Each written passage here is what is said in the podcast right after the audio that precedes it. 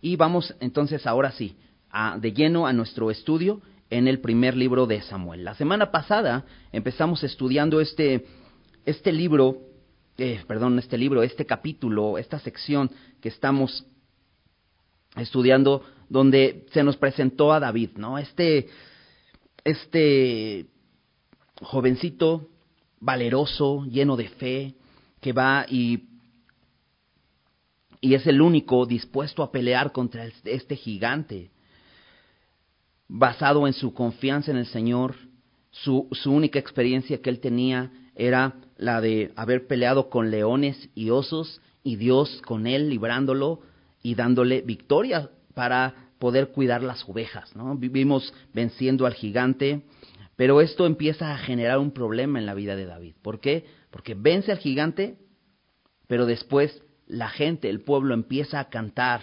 canciones donde dice que Saúl mató a miles, pero David mató a diez miles. Y esto a Saúl no le parece nada bueno y empieza a perseguirlo. Intenta de alguna manera eh, destruirlo, desanimarlo, pero David es un, un, joven prudente, bien enfocado en el Señor, y parece que nada lo, lo, lo hace eh, decaer ¿no? en, en lo que él debe hacer. Es un hombre lleno de fe.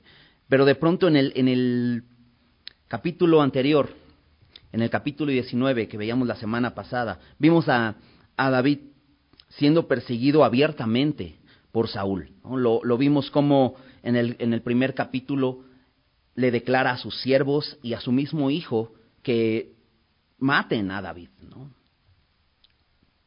Eh, vimos a Jonatán, este hijo de Saúl, amigo de David, intentando con razonamientos cambiar, cambiar el corazón de Saúl. Era imposible, aunque Saúl juró que no moriría Después vimos cómo viene nuevamente guerra, David sale victorioso y nuevamente Saúl lleno de celos intenta matar a David.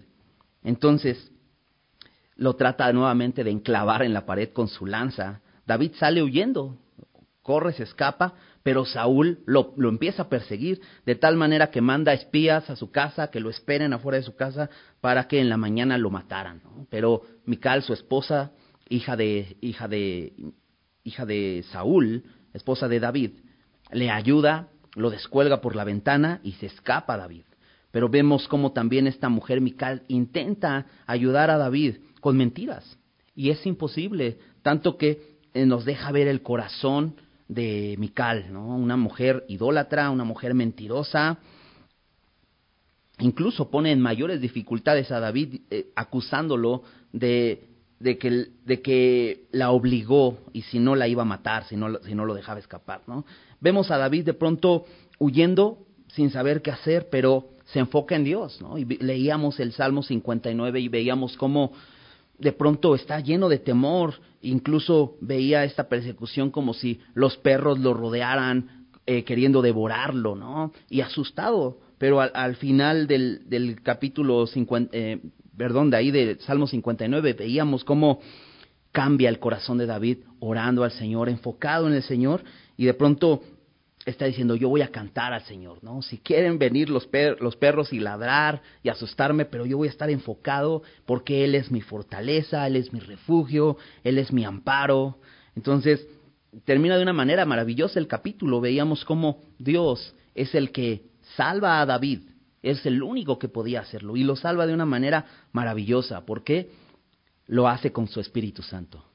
Y llena de su Espíritu Santo a los mensajeros de Saúl que iban a buscar a David, pero también llena del Espíritu Santo al mismo Saúl.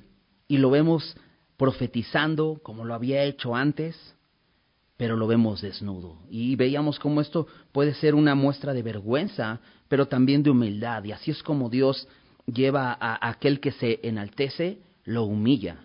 ¿no? Y ahí terminó el capítulo y no sabemos qué más, qué, más sucede. Vamos a ver eh, que, este capítulo 20 tal vez ha, para, ha pasado un periodo de tiempo, pero bueno, quisiera que empecemos con una oración después de, este contexto, un poquito para entrar en, materia y no olvidar lo que vimos la semana pasada, porque es, con una continuación.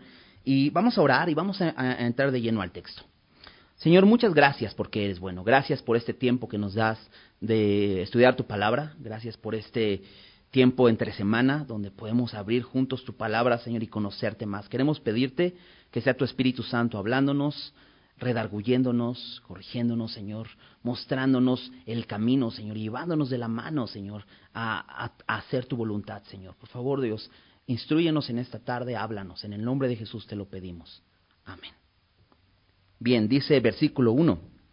Después David huyó de Nayot en Ramá y vino delante de Jonatán y dijo, ¿qué he hecho yo? ¿Cuál es mi maldad o cuál mi pecado contra tu padre para que busque mi vida? Si recuerdas, David se quedó en Nayot con Samuel. Nayot es muy interesante, el Nayot significa casa.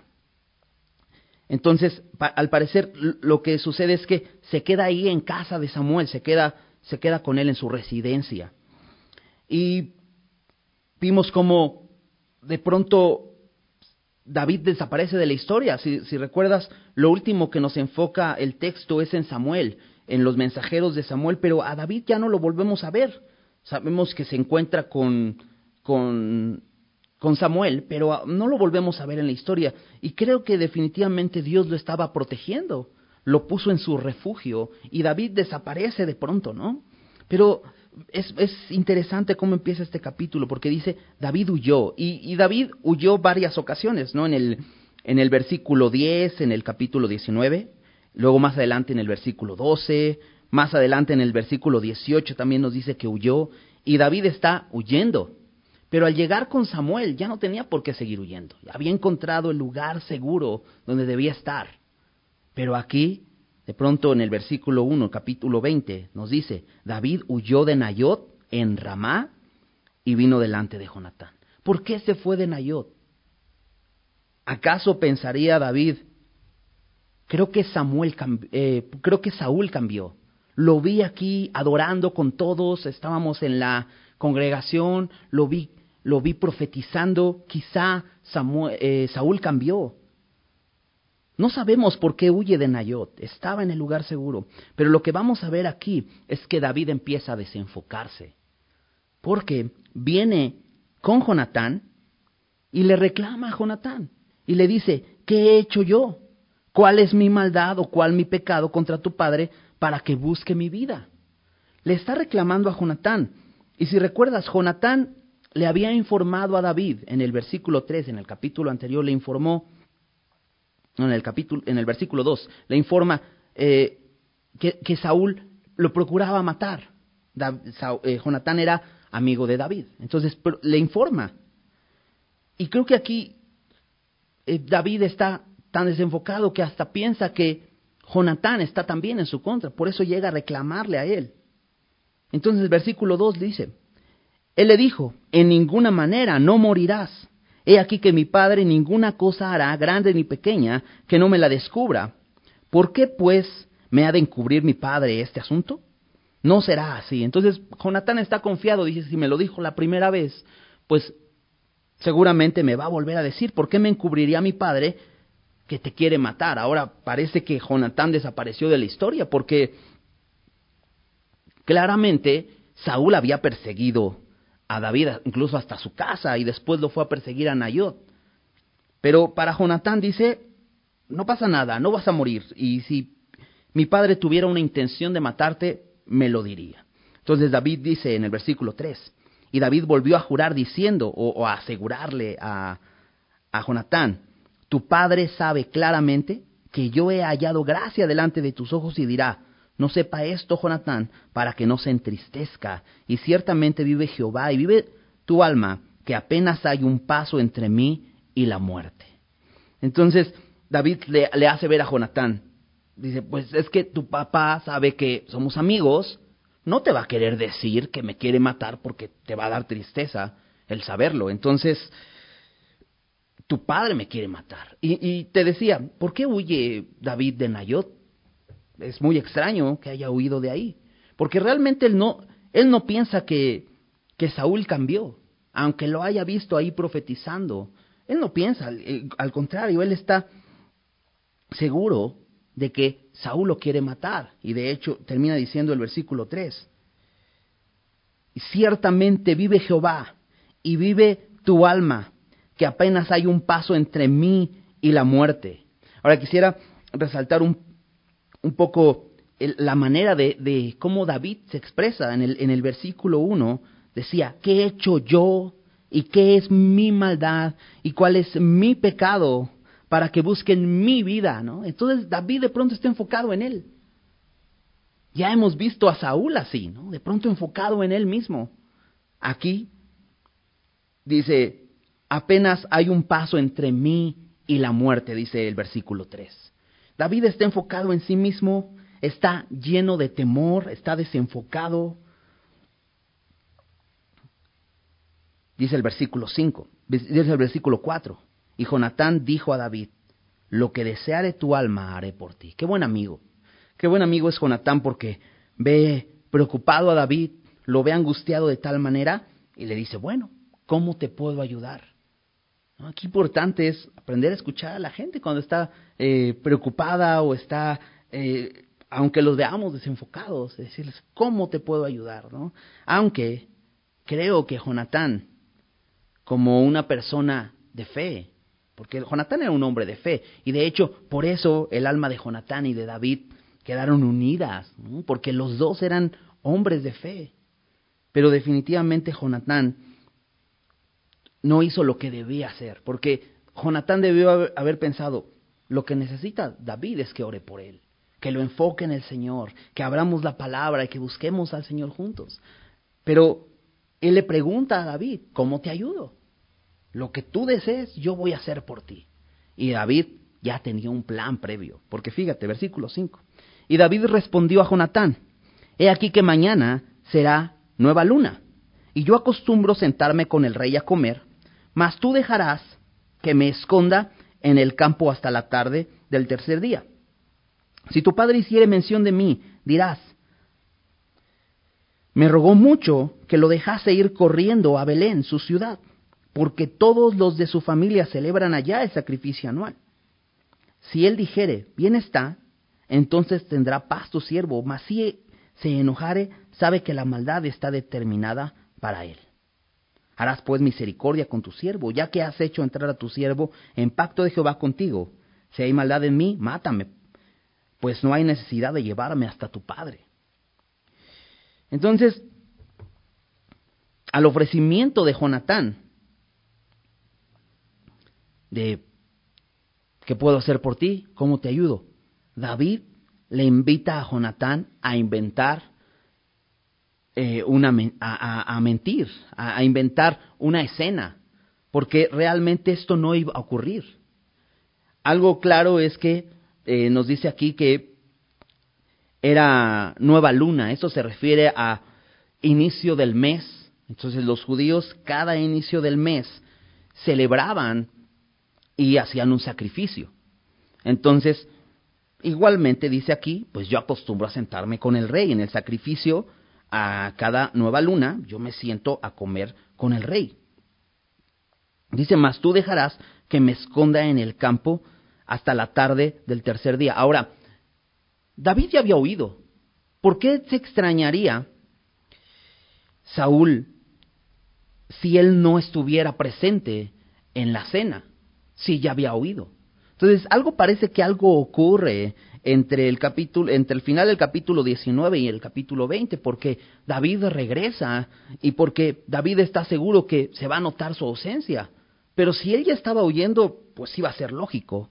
Sin embargo, lo lleva, lo lleva eh, David a ser parte de esta mentira, esta, esto que ya se había inventado David. Te decía, David está desenfocado. Dice, si tu padre hiciere mención de mí, dirás, me rogó mucho que lo dejase ir corriendo a Belén, su ciudad. Entonces, le dices, tú les vas a decir, voy a ir con mi familia, voy a celebrar la nueva luna allá con mi familia porque ellos ofrecen también sacrificios y le dices que yo te rogué y tú me diste permiso. Entonces, versículo 7, si dijere bien está o está bien, entonces tendrá paz tu siervo. Mas si se enojare, sabe que la maldad está determinada de parte de él. Con todo esto, lo que quiere lograr eh, David es descubrir la verdad, descubrir el corazón de Saúl, descubrir las intenciones de Saúl. Ahora, te decía eh, la semana pasada que las pruebas que vivimos hacen ver lo que hay dentro de nuestro corazón. Si nuestro corazón es correcto delante de Dios, las pruebas que vivimos lo van a mostrar. Hasta el momento hemos visto a David prudente, confiando en Dios, pero aquí vemos cómo David está desenfocado, porque esta prueba que está viviendo, el estar bajo esta presión de, de, de ser perseguido, está mostrando lo que hay en lo profundo del corazón de David. Y de pronto él se le hace muy fácil mentir. Acompáñame rápidamente a Lucas, Lucas capítulo 6, versículo 43. Jesús nos enseñó esto y, es importante que lo recordemos. Jesús enseñó esto. ¿Recuerdas esta, esta forma de, de, decir Jesús a, a, los, a los aquellos que quieren ayudar a otros a andar por un buen camino? Y Jesús les decía en el versículo en el versículo 39, ¿acaso puede un ciego guiar a otro ciego? ¿No caerán dos en el mismo hoyo? Y, te acuerdas de esta, eh, esto que le dice Jesús, saca primero la viga que tienes en el ojo y entonces vas a ver bien para sacar la paja que está en el ojo de tu hermano. Porque Jesús quiere enfocarnos en que realmente el problema está en cada uno de nosotros. El problema es que en nuestro corazón hay pecado. Y entonces en el versículo 43 Jesús dice esto, no es buen árbol el que da malos frutos, ni árbol bueno el que da buen fruto.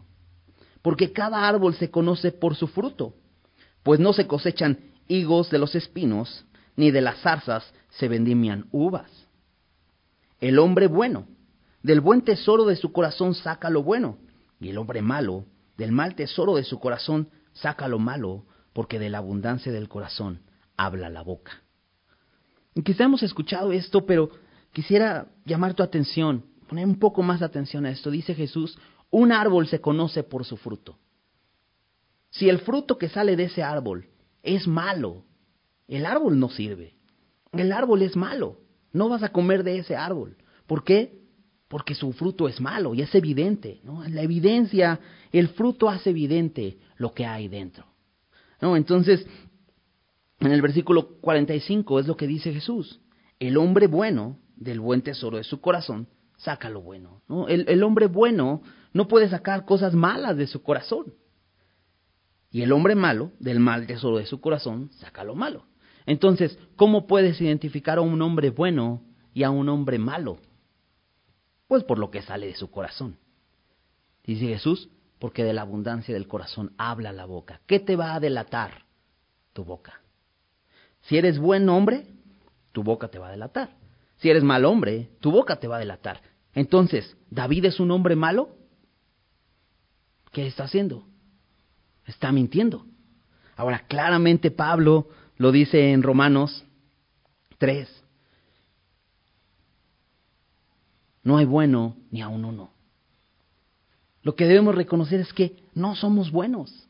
Ahora, ¿pero no David era un hombre de fe? Sí. Jonatán también era un hombre de fe. ¿Recuerdas cómo inició Saúl? Con fe. Ahora, ¿un hombre de, de fe puede desviarse? Claro, porque en la naturaleza de todo ser humano hay maldad. Entonces David está optando por la mentira y quiere involucrar a, a Jonatán en esta mentira. Quiere que Jonatán mienta por él. Ahora, en Romanos 12, 21 dice, no seas vencido de lo malo, sino vence con el bien el mal. Ahora, claramente, David decía, yo quiero descubrir cuál es la verdad. Entonces, ¿cómo debía descubrirla? Pues no con mal, sino con bien. Saúl quería matarlo. ¿Cómo podía vencer el mal? Con bien, pero David opta por las mentiras. No puedes vencer al mal con el mal, es un error. El versículo, versículo 8 dice, harás pues misericordia con tu siervo, ya que has hecho entrar a tu siervo en pacto de Jehová contigo, si hay maldad en mí, mátame tú. Entonces, lo que quiere más David es, tú, Jonatán, vas a ver la verdad. Y si hay maldad en mí, pues ¿para qué me llevas con tu padre? Mátame de una vez tú. Entonces, de pronto David se vuelve bastante fatalista, ¿no? Porque dice, ¿para qué me llevas con tu padre? Pues si tú ves que soy malo, mátame, ¿no? Y entonces ya eh, cae en el fatalismo, ¿no? Y, entonces, no sé si te identificas con esto, ¿no? De pronto queremos hacernos ver tan buenos que empezamos con el chantaje, ¿no? Pero veamos la respuesta de Jonatán. Y Jonatán dijo, y Jonatán le dijo, versículo 9, nunca tal te suceda. Antes bien, si yo supiese que mi padre ha determinado maldad contra ti, ¿no te lo avisaría yo? Esto ya lo había hecho Jonatán, si recuerdas, en el versículo en el versículo 2 te decía del capítulo anterior, veíamos cómo Jonatán le, le dice y le vuelve a decir, yo te avisaría. Dijo entonces David a Jonatán, ¿quién me dará aviso si tu padre responde ásperamente? Si te das cuenta, David está en su plan. Aunque Jonatán le dice, yo te avisaría si hay algo malo contra, contra ti, David está en su plan y dice, a ver, ¿quién me va a avisar? Si tu padre respondiere ásperamente, ásperamente en qué momento? Si él faltaba a la mesa, si él, si le, si le, si al faltar en la mesa la respuesta de Jonatán le pareciera mala a Saúl. David está aferrado a su plan. Y Jonatán dijo a David, ven, salgamos al campo, y salieron ambos al campo. Entonces dijo Jonatán a David, Jehová, Dios de Israel, sea testigo. Cuando le haya preguntado a mi padre mañana a esta hora o el, o el día tercero, si resultare bien para con David, entonces enviaré a ti para hacértelo saber. Lo que le dice Jonatán es, yo le voy a volver a preguntar a mi papá. Parece que Jonatán no quiere participar en la mentira. No le dice, ah, bueno, ok, yo voy a hacer lo que tú me dices, cuando llegue ese momento, no, sino le dice, mira, no te preocupes, si yo sé que mi padre quiere algo mal contra ti, yo te voy a avisar. Yo le voy a preguntar, dice, cuando yo lo haya preguntado a mi padre, mañana a esta hora o al día tercero, si resultare bien para con, David, entonces enviaré a, ti para sabértelo. Si no pasa nada, si todo está bien, te lo haré saber. Versículo 13. Pero si mi padre intentare hacerte mal, Jehová haga así a Jonatán y aún le añada, si no te hicieres saber, y te enviaré para que te vayas en paz, y esté Jehová contigo como estuvo con mi padre. Le dice, si las cosas van bien, y parece que, eh, que todo es quizá un malentendido, yo te voy a avisar. Pero si las cosas van mal, y sí, ciertamente mi padre te quiere matar, también te voy a, avisar. Jonatán usa eh, esto que dice Jehová haga así a Jonatán y aún le añada, dice, hay de mí si no te digo, ¿no? Hay de mí si no te digo la verdad. O sea, sea mala la respuesta negativa o positiva, yo te voy a decir lo que es. Termina el versículo 13 diciendo, y esté Jehová contigo como estuvo con mi padre. ¿Qué quiere decir Jonatán? le está reiterando que él lo identifica como el rey. Qué importante es esto, porque eh, a pesar de, de la recriminación de David, de que está dudando de él, Jonatán lo que había hecho en el, en el capítulo 18, de rendirle sus armas y rendirle sus ropas, diciéndole, yo soy el heredero al trono, pero para mí tú eres el rey. Esto se lo está reiterando aquí, le está diciendo, Jehová esté contigo como estuvo con mi padre. Ahora, claramente, David ya había sido ungido y Dios estaba con él, lo hemos estado viendo. Sin embargo, como lo vimos en capítulos anteriores y pasó en, en Saúl, puede ser el Espíritu Santo contristado cuando no escuchamos su voz y no somos guiados por él. David está desenfocado, mintiendo, haciendo su plan. Pero vemos a Jonatán, ¿no? Vemos este contraste ahora, ¿no? Entre Jonatán y David. Jonatán está enfocado, Jonatán sigue en, el, mismo punto, tú eres el rey, él va a estar contigo, yo te juré lealtad y voy a ser leal aún en estas circunstancias. Yo le voy a preguntar y se lo, lo voy a hacer saber. Versículo 14. Y si yo viviere, harás conmigo misericordia de Jehová para que no muera, y no apartarás tu misericordia de mi casa para siempre cuando Jehová haya cortado uno por uno los enemigos de David de la tierra, no dejes que el nombre de Jonatán sea quitado de la casa de David. Entonces, Jonatán aquí aprovecha para hacer un pacto nuevamente con, con David.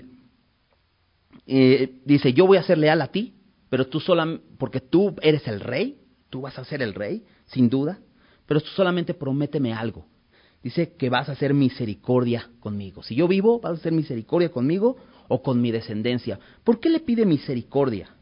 Bueno, la costumbre era que los reyes que se establecían en el trono, si no venían del linaje real, porque eh, se hubiera impuesto un nuevo rey, este rey tenía que matar a todos los descendientes y a toda la familia del rey anterior, para que su reino pudiera estar seguro, porque seguro, seguramente alguno de ellos vendría e intentaría matarlo. Entonces, lo que a él le correspondía sería matar a todos ellos. Pero la pregunta es, ¿no, no Saúl era el primer rey en Israel? ¿Por qué pensar en que se haría esa costumbre? Y es que claramente la exigencia para Saúl es que él debía ser un rey como, las, como lo tenían las demás naciones. Entonces, por lo tanto, aunque no había sucedido algo así, ya se había, ya en la mente de Jonatán estaba esta costumbre. Si David se hace rey, él va a tener que matar a toda la familia de Saúl, a todos los descendientes de Saúl, por lo tanto a mí y a mis hijos. Y entonces Jonatán aprovecha y le dice, yo voy a ser leal a ti, pero tú solamente prométeme esto, que vas a tener misericordia de mí y no me vas a matar. Ahora, esto quiere decir que Jonatán reconocía una cosa, yo al ser hijo de otro, de, del rey, de otro linaje, de otro linaje real, y tú te establezcas en el trono, yo soy digno de muerte. Me encanta porque Jonatán es humilde, reconoce que él merece la muerte y pide misericordia. Es lo que todo ser humano debe hacer. Nosotros merecemos la muerte y debemos pedir misericordia. Versículo 16. Dice, así hizo Jonatán pacto con la casa de David diciendo, requiéralo Jehová de la mano de los enemigos de David. Y Jonatán hizo jurar a David otra vez, porque le amaba, pues le amaba como a sí mismo. Y aquí se reitera nuevamente el amor que había en, en, en estos eh, hombres, ¿no? Un amor verdadero de amigos, ¿no? Y vuelven a hacer pacto, ¿no? Y dice que Jonatán hizo pacto con la casa de David y Jonatán hizo jurar a David otra vez, lo hizo, asegúrame que me vas, a tener misericordia de mi casa. Y es, es, es bastante eh, interesante esta historia, ¿no? De cómo en medio de mentiras y en medio de todo esto se puede dar eh, eh, este pacto, ¿no? Jonatán no pierde la oportunidad, le reitera su lealtad, pero le dice, ten misericordia de mí y de mi familia. Versículo 18. Dice, luego le dijo Jonatán, mañana es nueva luna, y tú serás echado de menos, porque tu asiento estará vacío. Estarás pues tres días, y luego descenderás y vendrás al lugar donde, te, donde estabas escondido el día que ocurrió esto mismo, y esperarás junto a la piedra de Esel. Le dice Jonatán, ciertamente, mañana que es nueva luna y que vamos a estar sentados a la mesa en el palacio de Saúl, pues vas a ser echado de menos, se te va a extrañar, van a ver tu lugar vacío y van a preguntar por ti. Pero le dice, tú te vas a esconder. Y dice, y descenderás al lugar donde estabas, escondido, el día que ocurrió esto mismo. ¿Cómo que ocurrió esto mismo? ¿Cuándo ocurrió esto mismo? Bueno, si recuerdas en el versículo 3 del capítulo anterior, también Jonatán hizo este plan, le dijo a David, yo saldré y estaré junto a mi Padre en el campo donde tú estés. En el versículo 2 termina diciendo, estate oculto y escóndete. Entonces esto ya había ocurrido. Eh, Jonatán sabía que había una forma de mostrarle a David su lealtad. Y esto en el capítulo anterior era saliendo al campo y que David lo viera ahí escondido y dice, ah, bueno, está hablando con su padre, están arreglando las cosas para que no me mate, ¿no? Aquí nuevamente le dice, vas a esconderte en el mismo lugar donde ya habías estado escondido, dice, y esperarás junto a la piedra de Eser. Dice, y yo tiraré tres saetas hacia aquel lado, como ejercitándome al blanco. Luego enviaré al criado diciendo, ve, busca las saetas. Y si dijere al criado, he allí las saetas, más acá de, eh, más acá de ti, tómalas. Tú vendrás, porque paz tienes y nada malo hay, vive Jehová. Mas si yo dijere al muchacho, así, he allí las saetas más allá de ti, vete, porque Jehová va, eh, Jehová te ha enviado. Entonces aquí lo que está haciendo Jonatán es le está dando una contraseña. Jonatán no está participando en la mentira o en una mentira con esto, sino simplemente le va a decir, tú te vas a esconder, yo le voy a preguntar y ya cuando sepa voy a salir. ¿Cómo te lo voy a dar a conocer? Pues por medio de esta contraseña. Voy a lanzar tres saetas, voy a mandar al criado y si, lo que escuches de mi boca es más allá de ti, las saetas, entonces quiere decir que mejor te vayas, porque quiere decir que si hay algo malo. Pero si yo digo más acá de ti, no te preocupes, tú regresa, porque dice porque paz tienes, ¿no? Esa es prácticamente la contraseña que le está dando eh, Jonatán a David.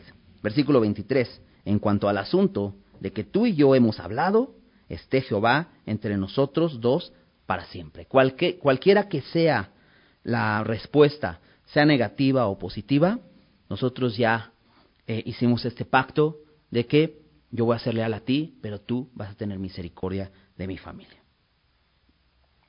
Versículo 24. David pues se escondió en el campo y cuando llegó la nueva luna, se sentó el rey a comer pan, tal como lo habían pensado que, sucedería. Y el rey se sentó en su silla como solía, en el asiento junto a la pared, y Jonatán se levantó y se sentó Abner al lado de Saúl, y el lugar de David quedó vacío. Entonces, tal como lo pensaron, se va a sentar el rey a comer y se va a quedar el, el, asiento de David vacío. Mas aquel día Saúl no dijo nada, porque se decía, le habrá acontecido algo y no está limpio, de seguro no está purificado. Entonces, al ver Saúl el, asiento de, de David vacío, no se sorprende.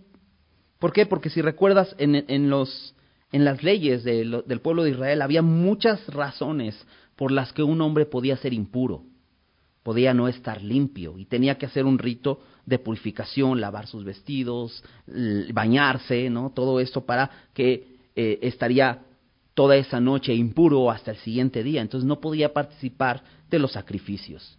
Había muchas razones por las que podía estar impuro, simplemente por eh, que eh, haya tenido, haya caído en tu agua un insecto muerto y ya quedaste impuro, entonces tendrías que purificarte. Y lo que Saúl piensa es, pues seguramente no está purificado, no puede venir a la fiesta por esa razón. Dice, al siguiente día, el segundo día eh, de la nueva luna, aconteció también que el asiento de David quedó vacío. Y Saúl dijo a Jonatán, ¿por qué no ha venido a comer el hijo de Isaí hoy ni ayer? Ahora, ¿por qué pregunta eh, Saulo a Jonatán? Porque sabía que eran amigos, que ya lo había visto y ahorita lo, va a expresar claramente, pero algo interesante es en el capítulo 25 dice que estaba sentado Saúl, le dice el orden donde estaba la mesa, está sentado Abner también al lado de Saúl, pero dice que Jonatán se levantó. Y esto me hace pensar que Jonatán estaba intranquilo, Probablemente Jonatán quería preguntarle a su padre, es el momento indicado, voy a preguntarle qué onda con David, si, realmente lo quiere, todavía tiene el plan de matarlo. Y es que yo creo que Jonatán seguía pensando que el juramento de Saúl era real. ¿Recuerdas en el versículo 6, el capítulo anterior? Juró Saúl diciendo, vive Jehová que no morirá. Entonces juró por Dios. Entonces Saúl está perdón, Jonatán quizá está convencido que su padre aún sigue firme en su juramento. Oye, pero entonces, ¿qué le hizo lanzarle la, la, nuevamente la lanza a David. Pues si recuerdas, el espíritu malo de parte de Dios vino nuevamente y controló a Saúl, ¿no? Entonces, entonces eh, realmente Jonatán podría decir, ok, eh, no, no, no fue mi padre, sino que fue este espíritu malo que lo estaba controlando. Realmente él había jurado que no. Entonces todavía le estaba dando el beneficio de la duda a Saúl. Pero aquí, al segundo día es evidente, David no está y Saúl pregunta, ¿dónde está el hijo de Isaí? Porque no vino ni hoy ni ayer. O sea, ¿dónde está? Y Jonatán respondió, David me pidió encarecidamente que le dejase ir a Belén. Y dices, ¿qué onda, Jonatán? Ya se involucró en la mentira. Él solamente quería preguntarle a su padre, pero aquí está haciendo lo que David le dijo. No pudo. ¿Por qué no pudo? Pero fíjate, dice, me pidió encarecidamente que le dejara ir a Belén, diciendo, te ruego que me dejes ir, porque nuestra familia celebra sacrificio en la ciudad. Dice, y mi hermano me lo ha mandado. Por lo tanto, si he hallado gracia en tus ojos, permíteme ir ahora a visitar a mis hermanos. Por esto, pues, no ha venido a la mesa del rey. Entonces, no solamente le dijo lo que David había inventado, sino le aumenta la mentira, ¿no? Le dice, mi hermano me mandó a que lo hiciera así. Entonces, ¿qué sucede con Jonatán? Él que estaba, yo, yo veo que él estaba dispuesto a hacer las cosas de manera diferente, se lo voy a preguntar y te lo voy a hacer saber, pero aquí termina mintiendo. Y te decía hace un rato, la prueba hace ver lo que hay en tu corazón, definitivamente. Y ahí Jonatán está en el momento indicado y está siendo probado. La prueba está haciendo ver lo que hay en el corazón. Y entonces, miente, y dices, ¿qué onda con David? Un hombre de fe mintiendo. ¿Qué onda con Jonatán? Un hombre de fe mintiendo. Jonatán y David debían saber algo. Y nosotros debemos saber esto. Somos malos por naturaleza. Jesús dijo, el hombre malo del mal tesoro de su corazón saca lo malo. No hay bueno ni aun uno. Somos malos, no podemos diría Pablo en, Romanos 7, Romanos 7, 18, acompáñame rápido ahí, Romanos 7.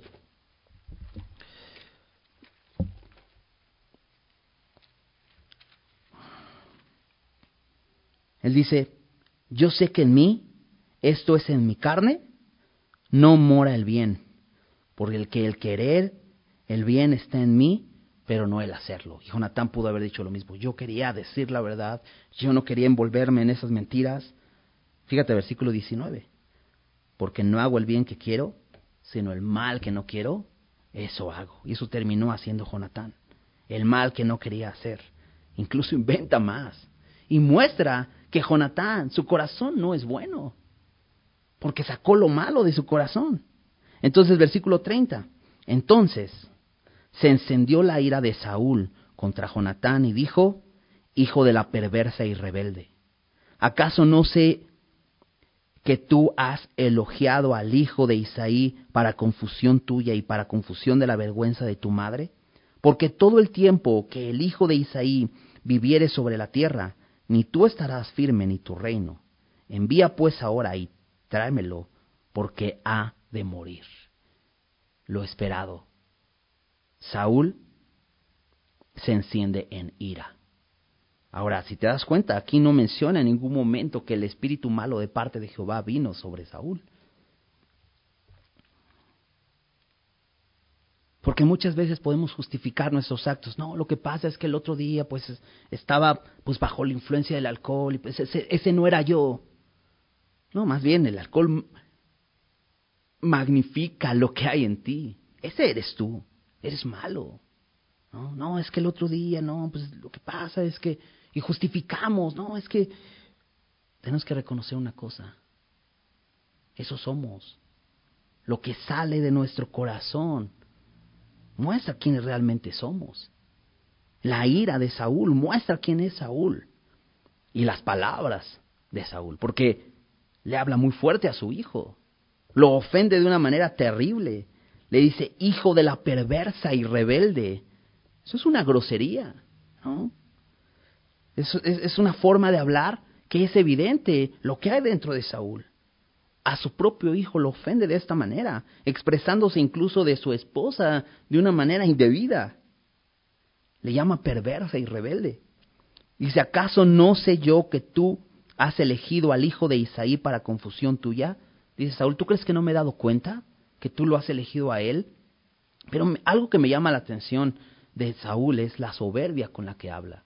Porque si te das cuenta, Jonatán le llama a David, a David, pues así se llama.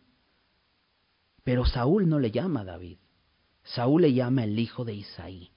Y esto habla del orgullo de de Saúl.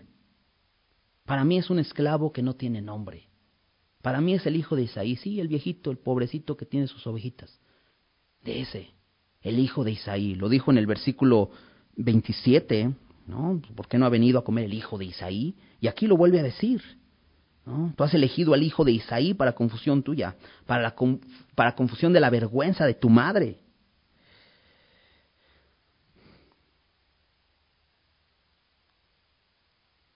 Saúl quiere muerto a David.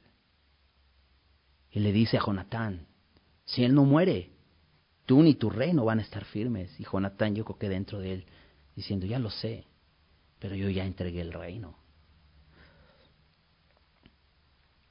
Versículo, eh, al final del versículo 31 dice, tráemelo porque ha de morir. Versículo 32 dice, y Jonatán respondió a su padre y le dijo, ¿por qué morirá? ¿Qué ha hecho? Por fin hace la pregunta que le quería hacer. ¿Por qué morirá? ¿Qué ha hecho?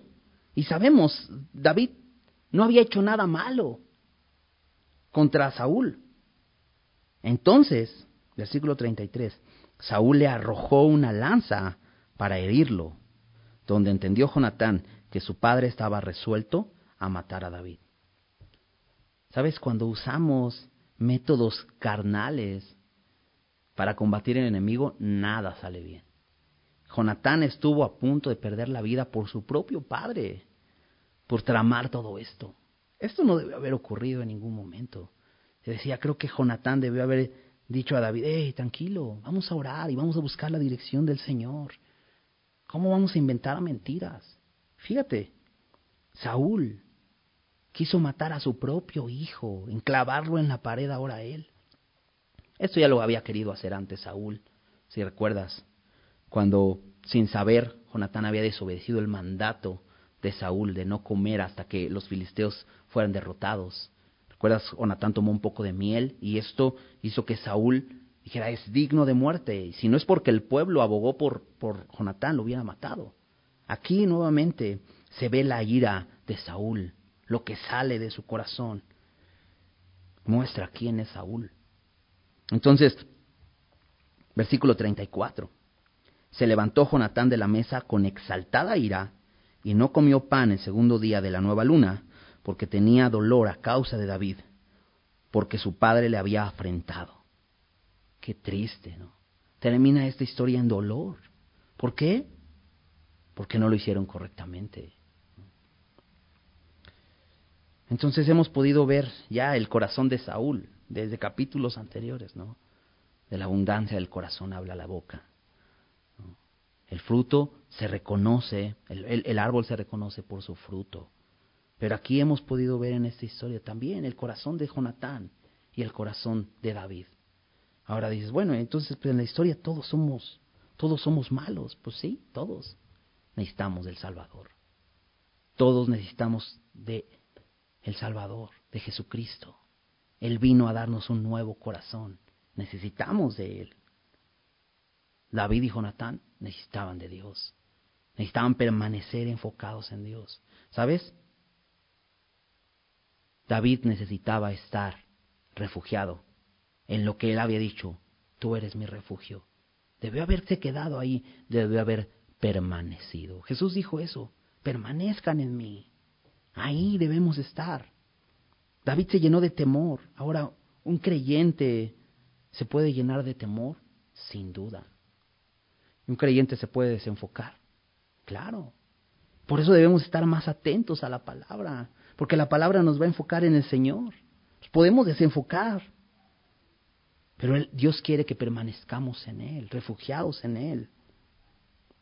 David empezó este capítulo huyendo hacia el lado incorrecto, no permaneció en su refugio. Versículo 35.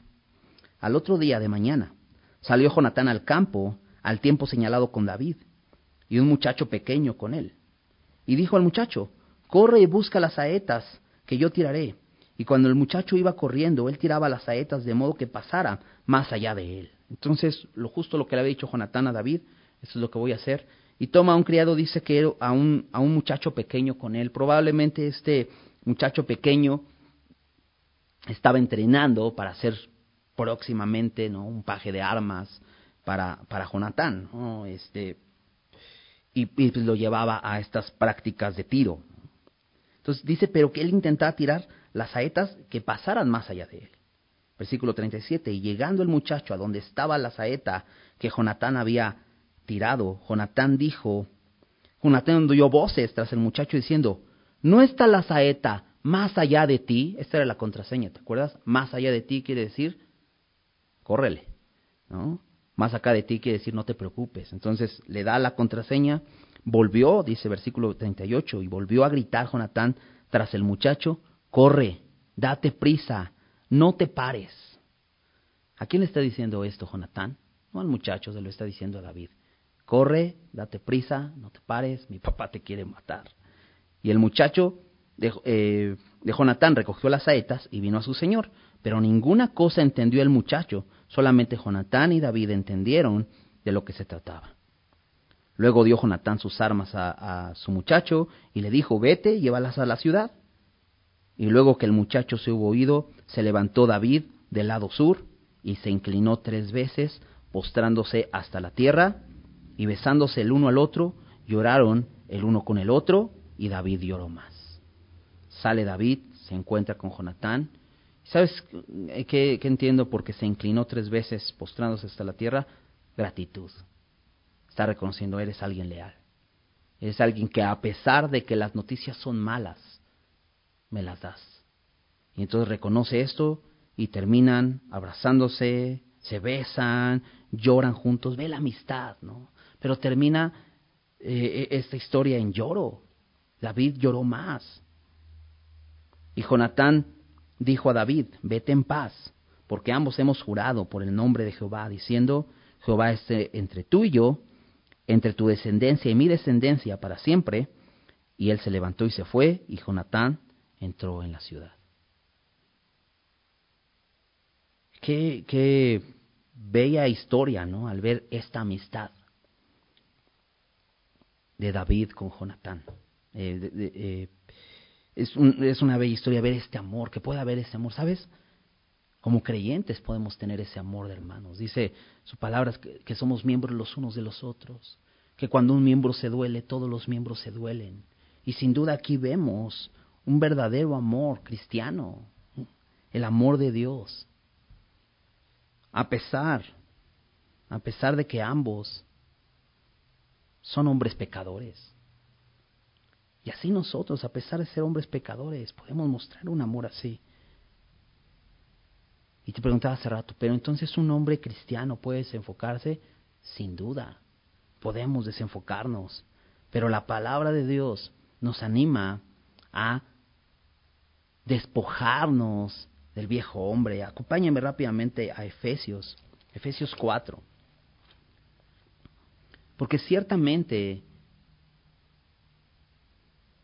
en nuestra vida antes de Cristo, vivíamos esto, vivíamos dominados por la mentira. Todo el tiempo buscábamos salir eh, de los problemas inventando nuestras excusas, tratando de, de engañar a los demás. Pero hoy, estando en una nueva vida en Cristo, podemos, tenemos la capacidad para despojarnos de esa naturaleza y vivir como Dios quiere. Y déjame, déjame leer desde el, desde el versículo 17 en, Efesios 4. Y esta sección de Efesios, de esta carta de Pablo a los Efesios, es, es la sección que, que, responde a la gracia de Dios. Los primeros tres capítulos hablan de lo que Dios ha hecho por nosotros y esa sección requiere una respuesta. Entonces, de hecho, aquí Pablo empieza diciendo en el versículo 17, esto pues digo y requiero en el Señor, que ya no andéis como los otros gentiles que andan en la vanidad de su mente. ¿Sabes? David andaba en la vanidad de su mente. Y en esa vanidad de su mente, creyendo que podía arreglar las cosas de esa manera, inventó mentiras. Dice, teniendo el entendimiento entenebrecido, así anda la gente que no ha creído en el Señor.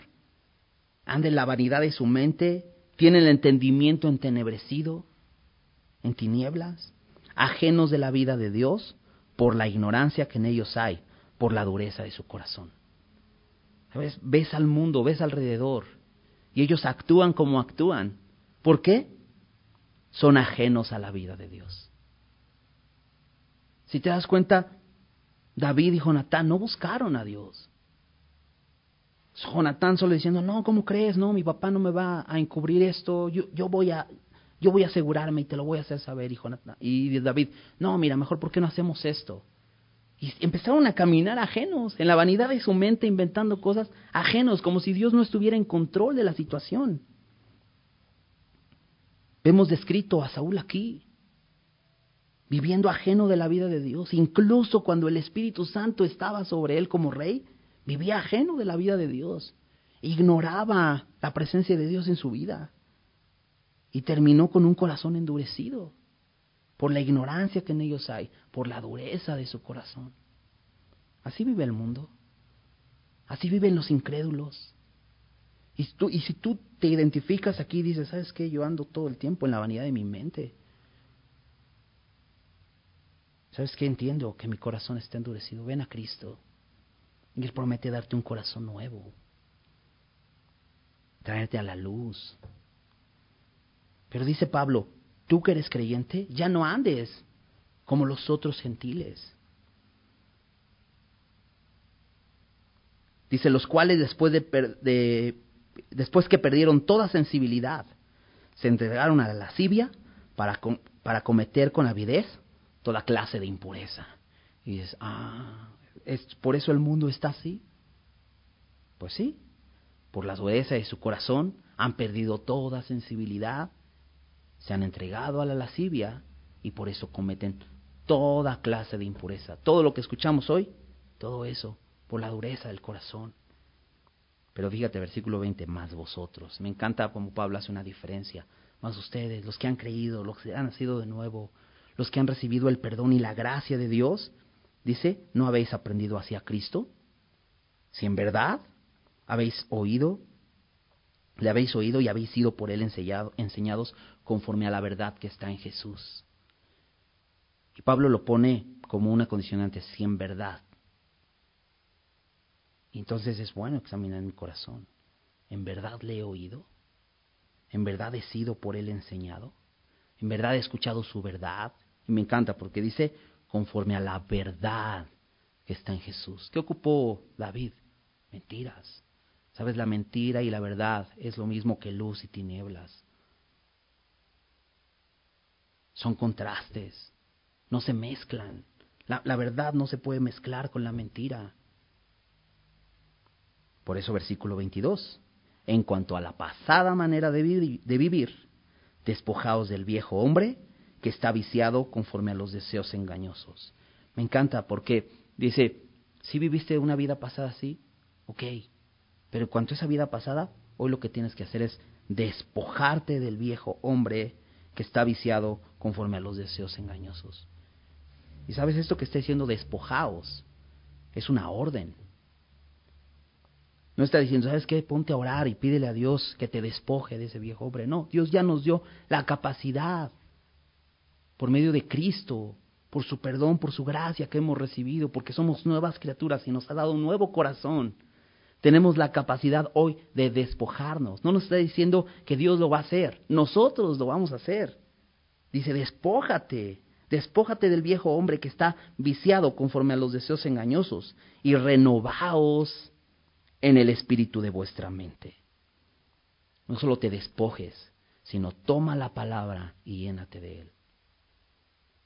¿Recuerdas el capítulo anterior? Revisábamos el Salmo 59, donde David escribe y lo vemos de, lleno de temor al principio, al final hasta cantando y dándole gloria a Dios.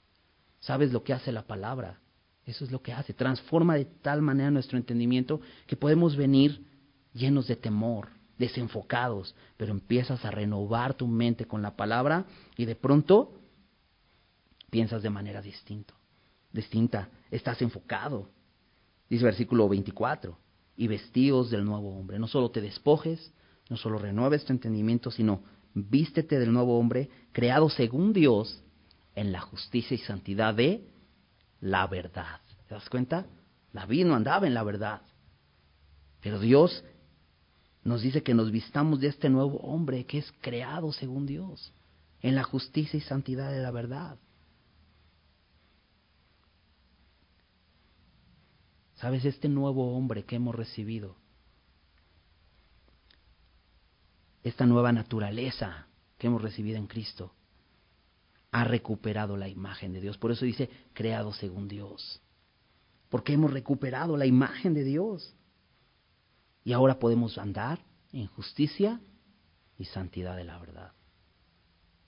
A veces es muy común que una persona mienta. Pero un cristiano no debe dejarse dominar por la mentira, porque tenemos un nuevo hombre. Por eso dice, despójate. Entonces, versículo 25, checa. Por lo cual, por esto que acaba de decir, desechando la mentira, hablad verdad cada uno con su prójimo, porque somos miembros los unos de los otros. Esto es lo que somos. Hoy puedo dejar la mentira, definitivamente. ¿Por qué? Simplemente puedo desecharla como algo que no me domina. ¿Por qué? Porque me he vestido del nuevo hombre. Este aquel, esta nueva naturaleza que Dios me ha dado. Dice, airaos, pero no pequéis. No se ponga el sol sobre vuestro enojo, ni deis lugar al diablo. He citado este, este pasaje, pero vemos a Saúl airado y pecando. El que hurtaba no hurte más, sino trabaje haciendo con sus manos lo que es bueno, para que tenga que compartir con el que padece necesidad. Chécate este versículo, 29. Ninguna palabra corrompida salga de vuestra boca. ¿Qué es una palabra corrompida? Una palabra rota, una palabra corrupta, una palabra que ofende. ¿Recuerdas a Saúl? Hijo de la perversa y rebelde. ¿Qué sale de tu boca cuando te enojas? Cuando estás en una situación difícil, las cosas no salen bien, ¿qué sale de tu boca? Lo que sale de tu boca, eso está en tu corazón. De pronto puedes estar haciendo algo, te golpeas y ya salió una palabrota y dices, ay, perdón, perdón. Bueno, considéralo. Eso hay en tu corazón. Ven a Él y dile, límpiame. Porque esto que está aquí hay en mi corazón. Yo no quiero que ninguna palabra corrompida salga de, vuestra, de mi boca. Dice, ninguna palabra corrompida salga de vuestra boca, dice, sino la que sea buena, para la necesaria edificación a fin de dar gracia a los oyentes. Y no contristéis al Espíritu Santo de Dios, con el cual fuisteis sellados para el día de la redención. Cuando no salen palabras de gracia, cuando nos dejamos llevar por la ira y terminamos pecando, cuando preferimos la mentira a hablar la verdad, ¿sabes qué sucede? El Espíritu Santo se contrista, le duele al Señor que nosotros vivamos así. Versículo 31. Quítense de vosotros toda amargura, enojo, ira, gritería y maledicencia y toda malicia. Y, te, te, lo he dicho otras veces, este versículo me parece como una progresión. Dice, quítense de vosotros. Es tan fácil como quitarse, como despojarte de eso. Pero dice, quítense de vosotros toda amargura. Amargura. Después de la amargura viene el enojo. Por eso cuando te hacen algo, cuando pasa alguien y choca contigo poquito, tu reacción es enojo, porque ya tu corazón está amargado. Y después viene la ira. Y después la gritería. Y empiezas a gritar y la maledicencia, a ofender y toda malicia, a lanzar una lanza a tu propio hijo. Así es. Quítense de vosotros.